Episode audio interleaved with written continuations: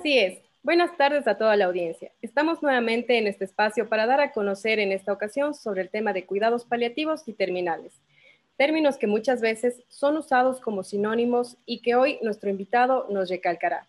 Les recordamos que en muchas patologías se usan estos términos, por lo que es importante entenderlos. Esto es PrevMed, tu salud es importante. Mi nombre es Gabriela Pesantes y estaré en conjunto a mi compañera Ginela Rengel tratando este tema.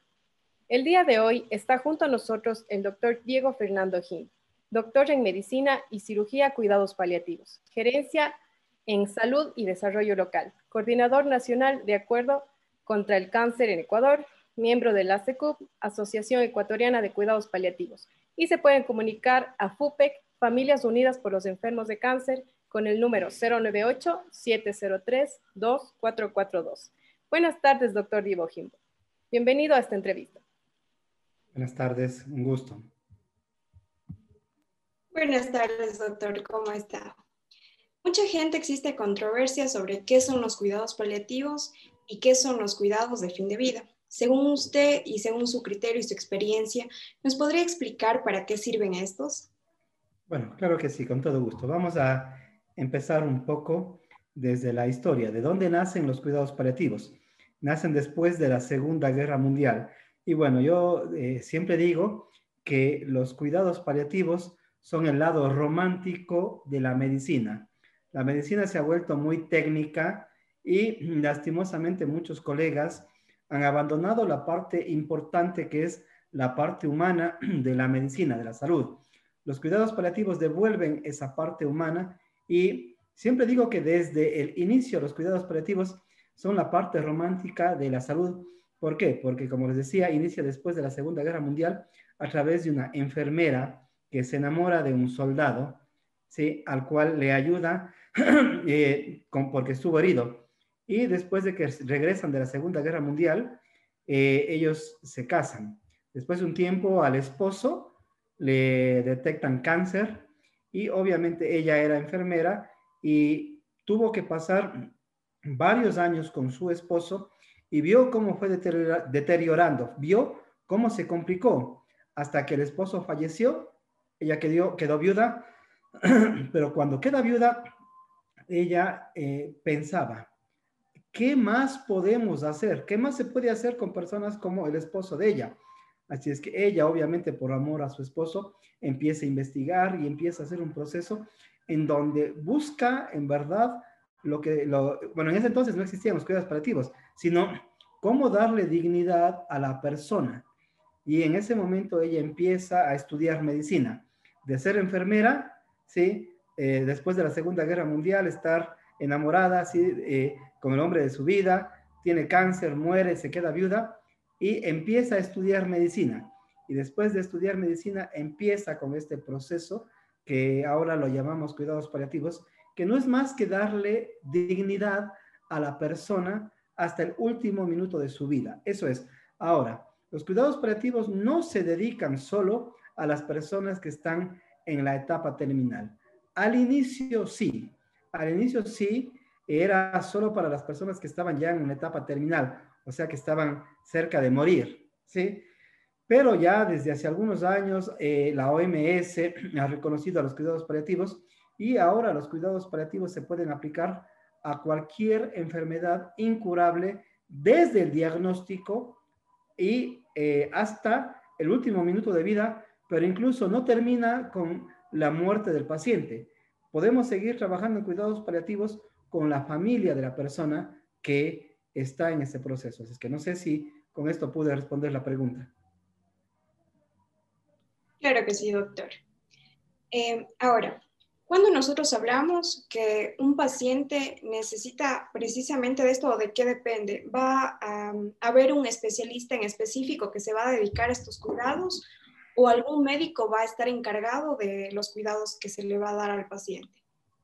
Listo. En primer lugar, todos los profesionales de la salud, médicos, enfermeras, psicólogos e incluso odontólogos, deberían conocer cuestiones básicas sobre cuidados paliativos porque la salud lo que busca es darle calidad de vida, ¿sí? Ahora sí, claro que sí. Existimos profesionales que estamos dedicados a eh, lo que son los cuidados paliativos. Somos paliativistas, ¿sí? Y lo que nosotros buscamos justamente es detectar a la persona que tiene una enfermedad incurable sobre todo y lo que buscamos es disminuir los signos y síntomas, ¿sí? ¿Cuál es el principal, el principal síntoma ¿sí? de, o signo eh, por la que acuden eh, las personas a la consulta de los profesionales? Ustedes deben tenerlo muy claro. ¿Sí? El principal síntoma es el dolor. ¿Sí? Ahora, esto es en general, sin hablar de cuidados paliativos, ¿sí? Pero ya en los cuidados paliativos también, ¿sí? El dolor es lo más complejo por lo que acuden las personas. Es más, les comento que muchas personas que están ya eh, con una enfermedad incurable o una enfermedad terminal, ¿sí? Algunos piden ya no vivir, ¿sí? Y piden no vivir, ¿sí? Porque no pueden controlar su dolor. Pero una vez que logramos controlar su dolor, ya no quieren morir. Ahí sí quieren vivir. Y eso es lo que logramos nosotros con los cuidados operativos eh, para ustedes y para todas las personas, todos los radioescuchas, es muy importante entender que ya no es necesario que una persona literalmente se muera de dolor. Todos vamos a morir tarde o temprano, ¿sí? Pero podemos morir con dignidad, controlando el dolor, controlando la náusea, controlando muchos síntomas. Pero yo les hago ahora a ustedes, mis queridas amigas, una pregunta, ¿sí? Que, que seguramente lo vieron en la universidad o lo están viendo en la universidad. ¿Qué clases de dolor conocen ustedes?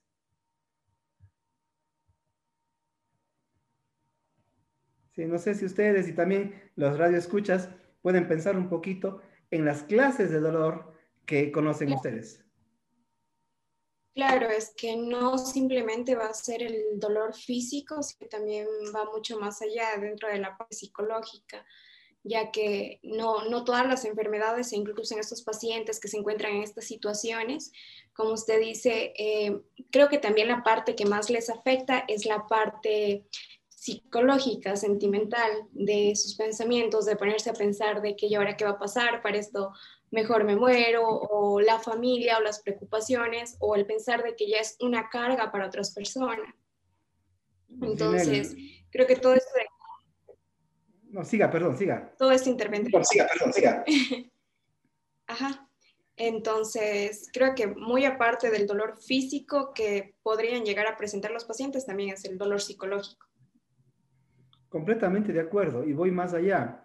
Es el dolor psicológico, es el dolor social y es el dolor espiritual. Y les voy a dar ejemplos. El dolor físico no necesitamos dar ejemplo porque todos los hemos, los hemos sentido, ¿sí? Pero solo para dar una pequeña idea, ¿sí? ¿Cuál es el dolor más fuerte que ustedes han sentido? ¿Sí? Ustedes, ¿sí? Mis queridas amigas y las personas que nos están escuchando, creo que los dolores más fuertes que han sentido la mayoría, no todos, es un dolor de muela, es un dolor de oído, ¿sí? Y unos pocos habrán sentido el dolor de los cálculos renales, ¿sí? Ahora, esos son normalmente dolores agudos, o sea que están un corto tiempo. Pero ¿qué pasa cuando tenemos un dolor que es mucho más fuerte que estos dolores y que es de manera constante? Ahí se necesita un especialista para eh, manejar lo que se llama alivio del dolor, control del dolor, ¿sí? A través de métodos convencionales y no convencionales métodos convencionales con la escalera de la analgesia, ¿sí? Y eh, todo lo que, todos son, lo que son medicamentos, desde un paracetamol que la gente ya no quiere, no cree, cuando es uno de los mejores, igual que el ibuprofeno, en su nivel, obviamente, pero ya en una persona que está con este tipo de enfermedades, vamos a tener que utilizar medicamentos como la codeína, la buprenorfina, la morfina, inclusive llegar a sedación paliativa. Es una parte del dolor físico, ¿sí? Pero eso creo que lo tenemos todos claro. Pero yo sí les pediría, no sé, y bueno, les voy a comentar. Ejemplos de dolor psicológico, ¿sí? Lo que nuestra querida amiga nos comentó antes. La familia intenta proteger a su ser querido y empieza lo típico. No, mamá, usted ya no cargue, ya no puede. No, mamá, usted ya no barra, no, ya no puede. No, mamá, usted ya no puede salir. No, papá, usted ya no puede manejar. ¿Sí? ¿Y qué pasa con una persona que ha vivido 40, 50, 60 años o más haciendo las cosas y ahora le dicen, no, ya no puede? ¿Cómo se siente? Justamente lo que decía la compañera es un sentimiento de, eh, de ser, entre comillas, inútil. Yo suelo decir que le inutilizamos psicológicamente y eso también duele, ¿sí? Ahora, yo no sé si ustedes han escuchado del dolor social. No lo he leído todavía en ninguna parte, es algo que yo un poquito lo he ido eh, dando durante el tiempo, sí. Pero solo les voy a poner un ejemplo que tal vez pueda sonar un poco grosero, sí. Pido disculpas si a alguien le suena grosero, pero es un poco para poder ejemplificar de mejor manera.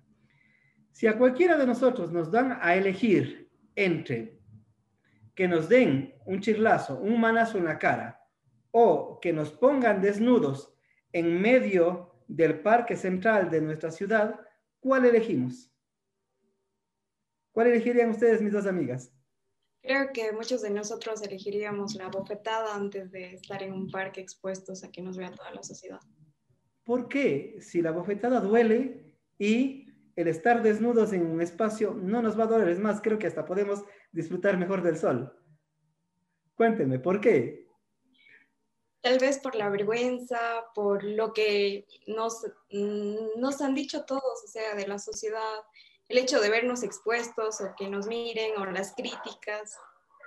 Lo que yo estoy intentando hacer es, yo sé que es un ejemplo fuerte, pero lo que intento es demostrar que no es solo el dolor físico o el dolor psicológico, también hay otro tipo, el dolor social. ¿Por qué? y yo estoy de acuerdo, yo también preferiría que me den el chirlazo, la bofetada, antes que salir desnudo, salvo algún exhibicionista o un exhibicionista que lo disfrutará, pero la mayoría de personas sí que estamos en el promedio, ¿sí? No hablo de normalidad o no, sino que estamos en el promedio, creo que vamos a preferir la bofetada, el chirlazo, ¿sí?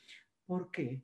Porque es la vergüenza. Ahora, trasladándolo ya a lo que estamos hablando, una persona con una enfermedad compleja pierde peso por eh, eh, su tratamiento, en, en, caso de cáncer, pierde cabello, ¿sí? Se ve demacrado.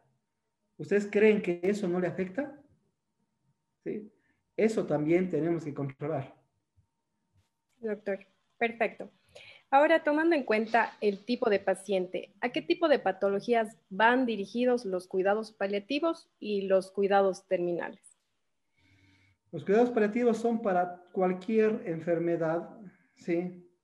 Eh, de preferencia enfermedades incurables. Ahora, mis, mis, queridas amigas, ustedes, hasta lo que yo entiendo, sí, están también en el área de la salud y bueno, vamos a, tenemos claro, enfermedades incurables, ¿sí? Muy comunes. No voy a hablar en términos médicos, voy a hablar en términos eh, muy coloquiales, ¿sí? La presión alta, enfermedad incurable, diabetes, enfermedad incurable, insuficiencia renal, lupus, artritis, ¿sí? Cáncer. Ahora yo eh, sé que tal vez no es una enfermedad, pero sí es una condición, ¿sí? El envejecimiento. ¿sí? Para todo tipo de enfermedad que produzca efectos complejos, efectos eh, crónicos de largo tiempo, para eso sirven los cuidados paliativos. Si podemos estar en cualquier tipo de enfermedad, VIH, lo que nosotros buscamos es que la persona que tenga una enfermedad compleja tenga calidad de vida desde el diagnóstico hasta el último día de su vida. Mm, perfecto, doctor. Entonces, de tal forma, eh, ¿cómo debería estar integrado un equipo de cuidados paliativos? Tal vez eh, existe alguno en nuestro medio. Linda pregunta y les comento. El equipo ideal de cuidados paliativos debe tener, sí, una enfermera al menos, psicólogo, trabajo social, pero además de esto debería tener un líder espiritual, debería tener un equipo de voluntariado, ¿sí? De preferencia debería tener algún abogado, ¿sí? Y al último, solo al último, un médico. Y ya les voy a explicar por qué al último y por qué dejo al último al médico. Le digo que los cuidados paliativos son un baño de humildad para los médicos, ¿sí? Porque normalmente estamos acostumbrados que el médico es la cabeza del equipo. En los cuidados paliativos no, en los cuidados paliativos el médico no debería ser la cabeza del equipo. ¿Sí? La cabeza debe ser itinerante según la necesidad del paciente. Perdón, si el paciente tiene un dolor físico, obviamente la cabeza va a ser el médico. Pero si resolvamos ya el dolor físico y el paciente tiene problemas psicológicos, ¿quién va a ser la cabeza? El psicólogo. Y si el paciente necesita cuidados, ¿quién va a ser la cabeza? La enfermera. Y si necesita algún apoyo espiritual, ¿quién va a ser el líder? El líder, eh, ¿quién va a ser la cabeza? El líder espiritual. ¿sí? Entonces es, entre comillas, una jefatura rotativa según la necesidad del paciente. Esas son las personas. Pero también hay que entender que los cuidados paliativos tienen ciertas partes. Una es la consulta externa de cuidados paliativos. ¿Sí? ¿Cómo lo hacemos cualquier médico en su consultorio? Otra es los cuidados paliativos hospitalarios. Pero la mayoría de cuidados paliativos se deben dar en las casas los cuidados paliativos lo que buscan es que el paciente que ya está complicado muchas veces, sobre todo en la etapa terminal, pase la menor cantidad de tiempo en, su, en el hospital, ¿sí? Y la mayor cantidad de tiempo en su casa, en medio de sus seres queridos, en su cama, con su televisión. Y si son algunos medio loquitos como yo, con sus mascotas. ¿Sí? Eso es lo que buscan los cuidados paliativos, que vaya hospitalización solo cuando sea estrictamente necesario, pero en la casa podemos controlar la mayoría de signos y síntomas. No todos, pero más de un 90% sí lo podemos controlar. Y aquí en la parte sur del país que yo conozca, un equipo que tenga esto solo lo tenemos nosotros, ¿sí? Porque sí, sí hay profesionales que hacen cuidados paliativos, pero es el médico solo. o es una enfermera que conoce algo de cuidados paliativos. O es un psicólogo que, un psicólogo que hace algo de cuidados paliativos. Nosotros como organización, ¿sí? Tenemos médicos, psicólogos, enfermeras, tenemos líderes espirituales, tenemos voluntarios, tenemos trabajo social. Hasta lo que yo conozco, tenemos un proceso integral. Lo que no tenemos nosotros es hospitalización de cuidados paliativos. Pero, ¿por qué? Porque nuestro objetivo es que la gran mayoría podamos controlar en la casa con los beneficios psicológicos, con los beneficios físicos, porque una persona que está con una edad enfermedad avanzada Ustedes saben que puede contagiarse muy fácilmente, pero sobre todo con los beneficios emocionales e incluso los beneficios económicos. ¿Por qué? Porque un día de, clínica, ¿sí? Es muy costoso y cuando hacemos el mismo tratamiento que hacen en una clínica en la casa, no gastamos ni el 20% de lo que gastan en las clínicas. Muy bien, doctor. Ahora, según su experiencia, ¿qué importancia tiene tener una buena comunicación con el paciente y sus familiares. ¿Usted cree que es primordial tener una buena comunicación desde el principio con estos pacientes y con sus familiares, obviamente? Eh, con esta respuesta voy a, dar, a dejar claro. Tener una buena comunicación con el paciente es igual o más importante que dar el medicamento. ¿Por qué? Les comento, nosotros recibimos todos los días personas con enfermedades complejas y estos pacientes necesitan medicamentos que son muy costosos, mil, dos mil, tres mil, cinco mil, seis mil dólares por mes. ¿Sí? Y han venido pacientes acá, a este lugar donde estamos trabajando, que vienen con la caja entera de medicamentos de tres, cuatro mil, cinco mil dólares, ¿sí? Y le dio el Estado. Pero el paciente no se tomó. ¿Por qué? Porque no le explicaron cómo, se, cómo debía tomarse. O se tomó una o dos, ¿por qué? Porque le causó mucha molestia, porque le dolía mucho la barriga o porque tuvo ardor o por algún efecto secundario. Pero el profesional de la salud no le indicó cuáles son los efectos secundarios. Y con esto, solo por esta pequeña partecita, voy a dar un ejemplo claro que espero que les sirva a ustedes y a todos los compañeros que practican la parte de la medicina, de la salud. Algo, un error que, bueno, los internistas me corregirán, pero en mi experiencia personal y muchos que hacemos cuidados operativos, el tramal, el tramadol, ¿sí? Lo utilizamos, pero lastimosamente la mayoría de colegas no toman en cuenta los efectos secundarios del tramal, el tramadol, ¿sí? Este medicamento va a dar náusea, va a dar mareo, va a dar ansiedad. Y si es que no combinamos con un antiemético, o sea, con algo que sirva para que no le dé la náusea, el paciente va a tomar una, dos, tres veces tal vez el tramal, pero va a estar con náusea, va a estar con vómito, va a estar ansioso, no va a poder dormir. ¿Ustedes creen que eso es ayudarle al paciente? Sí, fíjense cómo es esto. Entonces, para esto sí necesitamos tener equipos multidisciplinarios y preparados. Muy bien, doctor. Ahora, ¿cuál sería la forma o cómo se le debería informar al paciente y a la familia de su enfermedad? Eh, la forma, a ver, es más, hago, hago una pequeña propaganda, sí, entre comillas. Nosotros estamos trabajando con la Clínica Integral del Cáncer. Recién el día martes que pasó, hace tres días, tuvimos la tercera sesión a nivel nacional y dentro de esto tratamos justamente un caso de cuidados paliativos. Y en ese espacio surgió la necesidad de profesionales de todo el país de tener un taller sobre cómo comunicar malas noticias. ¿sí? Les decía esto, ¿por qué? Porque para eso se hacen talleres de horas. Así es que en pocos minutos voy a resumir. Uno, primerito debemos tener empatía. ¿Sí? Empatía con la familia, empatía con el paciente. Dos, debemos hacerlo en un lugar adecuado. No podemos hacerlo, voy a decir lo que no debemos primero. No podemos hacerlo en una sala donde hay otros pacientes. No podemos hacerlo en un pasillo de un hospital. Ahí no debemos hacerlo, ¿sí? Y lastimosamente esos son los lugares donde más dan las malas noticias, ¿sí? Cuestiones tan chiquitas como que la, paciente, o el paciente y la familia estén sentados en un lugar privado donde exista una, una iluminación correcta, donde no exista demasiada bulla, donde esté aislado, en donde tengan por lo menos unas servilletas, ¿sí? ¿Por qué? Porque ellos van a llorar y porque si es que tienen que llorar, tienen derecho a hacerlo y que tengan la libertad de expresar sus sentimientos. Esos es unos pequeños tips de cómo se debe hacer, pero la parte más importante es esto, es entender el lado humano, conocer a la familia.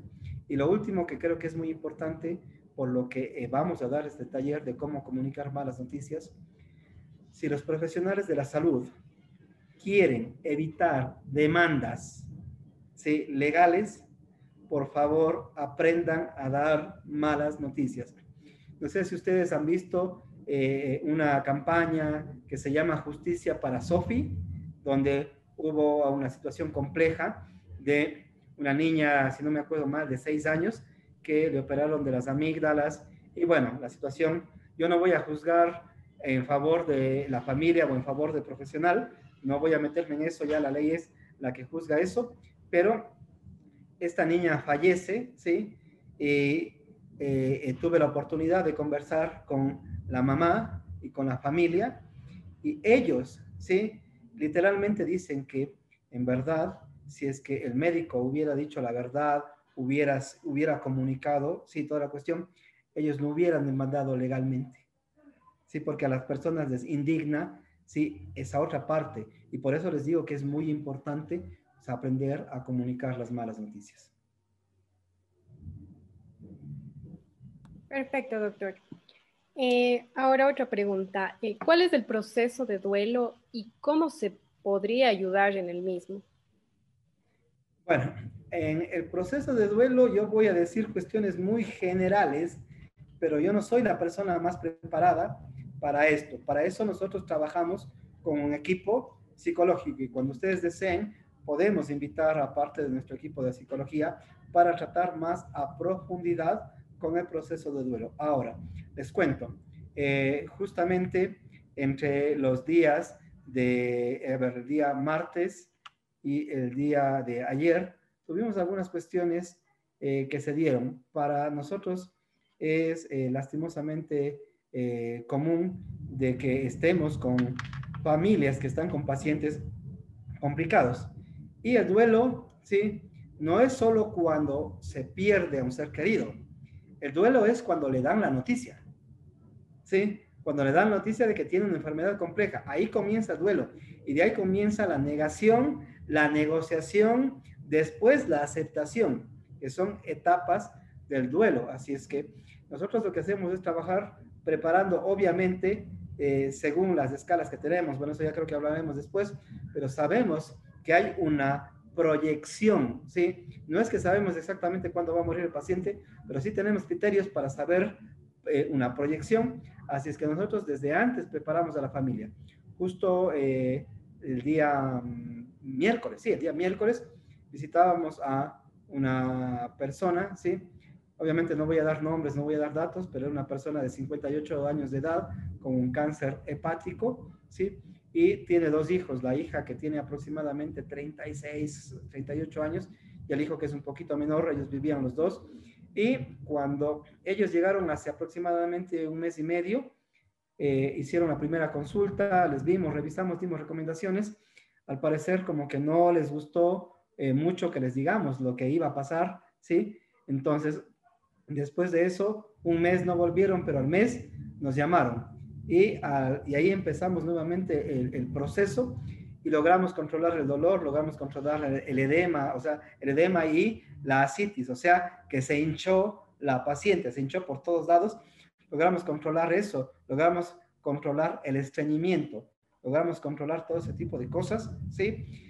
Y bueno, logramos que en eh, las pocas semanas más que vivió, porque el día eh, de ayer en la mañana, a las 7 de la mañana, falleció, pero por lo menos logramos que ella se vaya con menos dolor, con menos molestias y se vaya eh, de manera digna, pero para eso nosotros ya preparamos a su familia, ¿sí? Así es que el luto no es solo cuando muere, el luto es cuando le dan el diagnóstico, el luto es cuando se agrava y el luto obviamente es cuando fallece y el, trato de luto es para el paciente y para la familia. Claro, doctor, muy, muy importante el tema de hoy. Muchísimas gracias. Eh, hoy nos acompañó el doctor Diego Fernando Jimbo, quien ha contribuido con valiosa información sobre el tema de cuidados paliativos, los cuales se basan principalmente en mejorar la calidad de vida del paciente y de sus familiares cuando se enfrentan a una enfermedad en situación terminal. Asimismo, le hacemos extensiva la invitación para tratar temas de interés en eventos próximos, doctor. Recuerden que este es su segmento PredMed, Tu Salud es Importante, trata temas de salud en beneficio de la sociedad. Es una producción de estudiantes de octavo ciclo de la carrera de Medicina de la Universidad Católica de Cuenca. Nos vemos la próxima semana aquí en tu programa Conecta 3 por Ondas Cañaris 95.3 FM. Les recordamos que esta entrevista estará próximamente en nuestra página de Facebook y los invitamos a seguirnos en Instagram como PredMed, Tu Salud es Importante.